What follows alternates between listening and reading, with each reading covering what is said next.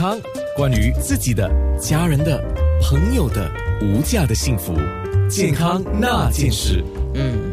我不知道你哎，你什么时候会觉得你自己痰特别多啊？然后你有没有注意到家中的长者，嗯，爸爸妈妈啦，或者是一些长辈啊，好像痰比较多。然后有某一些人我也注意到啊，比如说他抽烟的人痰也会比较多的。嘿，可是从中医的角度，我们要来说痰，可能有不同的说法。那我们请教郭美玲中医师，从中医的角度来讲，痰这个字啊。这个痰这个东西，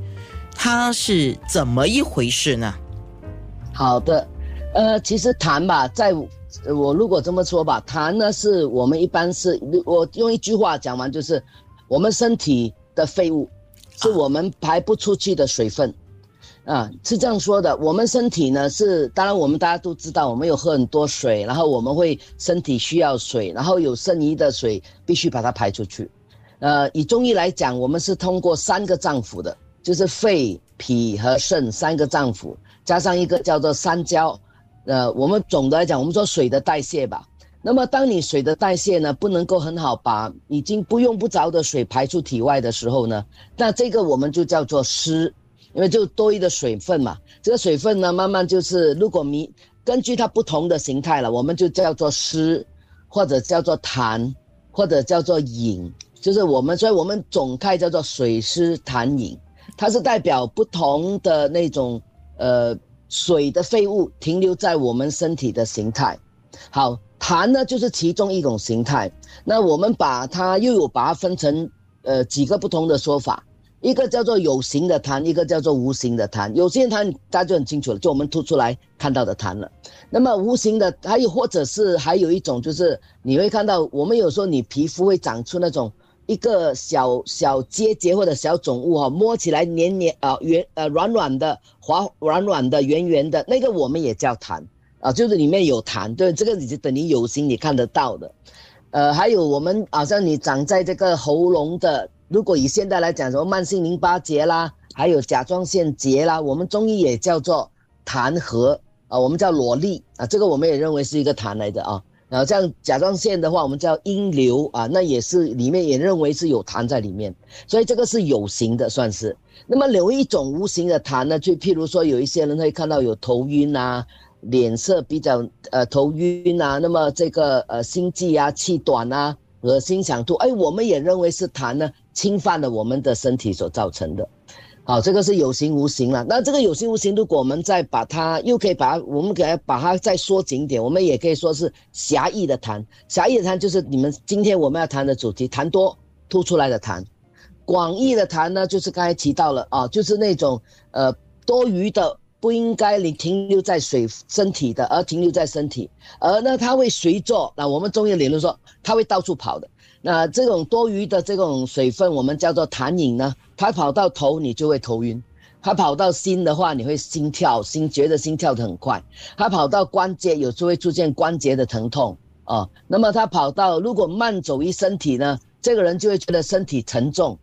而且比较容易肥胖啊。那么脸会比较油啊，脸会比较油油的感觉。那么小便比较浑浊，大便比较黏，所以这个是属于无形的痰。好，不过当然这个要讲起来就很远很远很远了，所以我们今天呢就集中我们广泛的先把这个狭义有形的痰，我们今天重点的内容是这个。是，就一般像公众我们自己啦，大家所认识的、看得到的、吐出来的，有比较浓浓稠的、有颜色的，或者比较稀的，或者是吐都吐不出来那，你觉得它一直卡痰在喉咙？OK，我们今天就要说这个啊。那一个人叫你这样讲的话，我可不可以这样讲？本来我是直接想问你为什么会生痰，但是我听你讲之后，我来理解的话，就是一个人他的代谢不够好，就是现代医学的说法，代谢不够好。所以它就会生出这个痰，或者是说，呃，一些废物排不出去，也是跟代谢有关。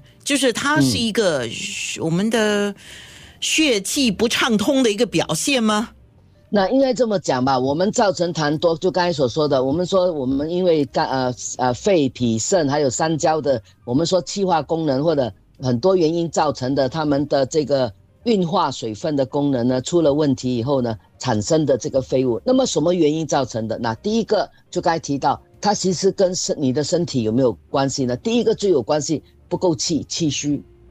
它那个气虚呢，表现在什么虚呢？呃，肺气虚、脾气虚、肾气虚，这三个哦是气虚的。另外还有一个呢，是他们之间的这个呃这个脾胃呢，因为我们重点啊，脾胃是占一个很主要的部位，它在中间，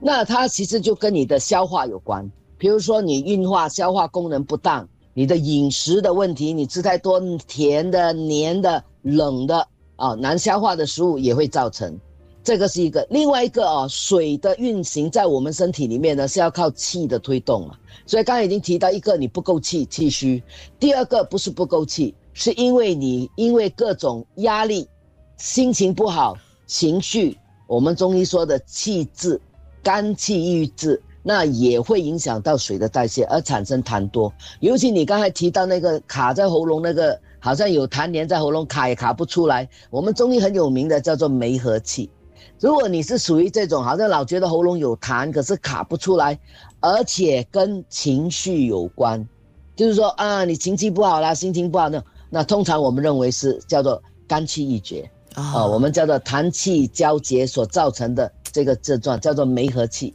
好，加上你喉咙有一个。酸梅的种和那个酸梅的种种，我们忍酸梅的种子卡在那个喉咙里面的感觉，好，所以这个是其中一个。嗯，是，下次哦，我心情不好的时候，我直接就跟人家讲，不要来跟我讲话，我痰多，